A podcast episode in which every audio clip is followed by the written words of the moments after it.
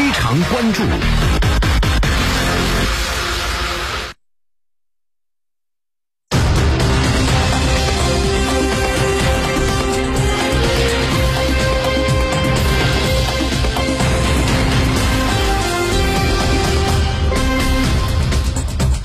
以色列犹太人与巴勒斯坦人之间的军事冲突不断升级，连日的空袭造成巴勒斯坦过百人死亡，四十九人是儿童；以色列则有七人丧生，过百人受伤，而这个数字还在叠加。以色列在加沙边境大军集结，全面战争是一触即发。是什么深仇大恨导致紧张局势不断升级呢？危机的爆发迫使美国介入，美国有能力和意愿介入斡旋吗？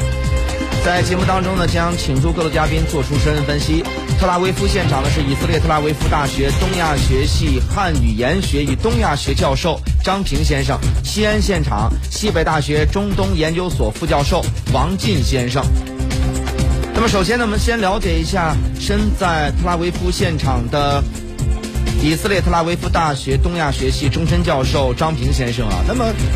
对于这个呃目前的这个战事的不断的升级，那么在以色列呢，应该是时常能感受到的火箭弹的这个袭击啊。虽然是有铁穹的这个呃防空导弹的防御之下，但是依然以色列也受到了一定的损失。那么在这种情况下，以色列对此事怎么看？在这种战争阴影。阴云笼罩之下的以色列是否感到恐慌呢？那么当地的局势又是如何呢？我们来听一下张平先生的一个分析点评。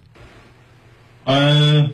总体来说，这个特拉维夫这个地方的影响不是很大，可能有一些这个呃，主要是一些工作地工作单位，这个像它包括特拉维夫大学，呃，就是变成远程工作。那实际上，实际上回回单位工作一共也就没没没开始多少时间，因为以色列疫情刚结束，呃，两个两个礼拜以前特拉维夫大学刚开始回大学工作，现在就是等于说再次这个回家远程远远程上授课，很多公司远程上班，所以你要上街的话，呃，你看见人是会少一些，呃，但是呢，呃，除此之外的话，基本上看不到什么影响，啊，当然火箭弹打来的时候，这个空气警报响，呃，大家大家要去这个避难室去防空洞。呃，这个呢，你还是感觉到多这个这个影响还是很明显。但是，呃，这两天应该说是发生比较少。第一天晚上和夜间发生了两次稍微大一点，呃，那么前天就已经很少，昨天基本上没有发生，而到现在为止还没有任何事情。那么应该说呢，是从这个最早的这个突然袭击啊，一直到今天，呃，以色列方面已经派出了空军和地面部队。那么这个战事的不断的升级，有这个全面战争的一个趋势。那么这种的速度是否是以色列人在他的这个预测当中呢？我们继续来听一下张平教授的一个分析点评。啊，不是，以色列这边肯定不是。以色列到到我现在为止，我听到了所有的消息源，啊，我看到了所有的信息。啊，基本上都是一个很明确的一个指向，就是说，呃，这个事态发展的这样快，啊，发展的这样大，是吧？非常很快演变成一种全面冲突，呃，这个是完全出乎这个以色列各方面的预料。就是说，以色列政府没有预料到，以色列的这个这个研究方面，这个呃，这个智库这个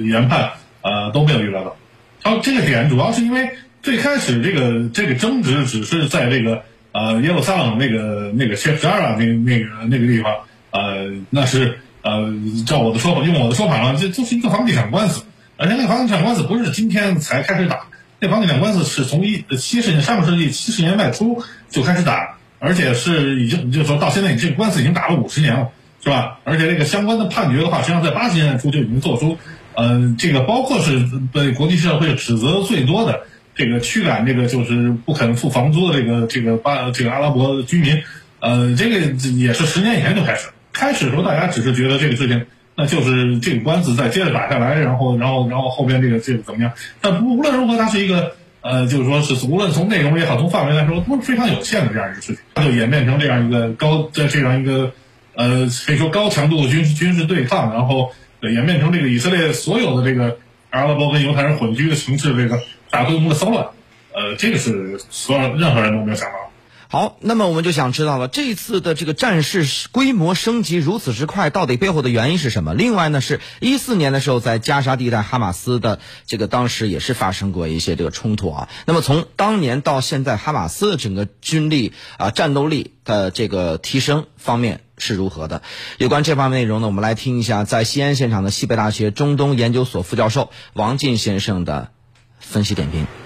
呃，首先来说，它的这个当前局势的迅速恶化，我觉得可能还是各方。对于呃当前局势的一个这种呃敏感性预估不足，可能比如说从以色列方面来说，认为比如说五月十号庆祝耶路撒冷日，他没有想到这个事件可能会极大的刺激巴勒斯坦民众。那么可能从巴勒斯坦的这个东，尤其是东耶路撒冷巴勒斯坦民众这一方面来看，他们可能也没有预想到和以色列的这个军警的这个冲突，或者以色列的这个右翼团体的一个呃小规模的冲突，会很快的演变成一个巴以双方的呃巴犹双方的一个民族对立，或者说。一个族群对立的这样的一个敏感议题，然后进而上升成一个大规模的冲突，呃，所以说可能是各方都并没有能够有效的认识到一个当前的敏感性和一个这个当前的事态的一个严重性，而且我们也要注意到，其实这一轮冲突是发生在去年疫情之后，就是以色列刚刚解禁这样的一个背景之下，所以说其实也可能会有很多的呃这种过去被疫情封锁之后所掩盖下的这些冲突的这样的一个情绪，在猛的一个时刻开始爆发，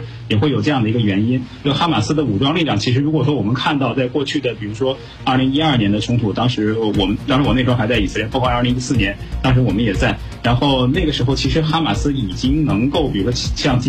今天的以色列中部地区，像特拉维夫都能够已经发射火箭弹了，所以说从它的远这个打击的距离上来说，并没有特别大的差异差异。那么大打击的量来说，当时也是比较大，所以说其实从这个方面并没有特别大的不同。多的不同是出现在哈马斯能够动员，或者说已经出现了，比如说某些哈马斯支持者在东耶路撒冷能够直接的动员当地民众，呃，可能这个给以色列社会造成的一个震撼，从当前来看可能还会更大一些。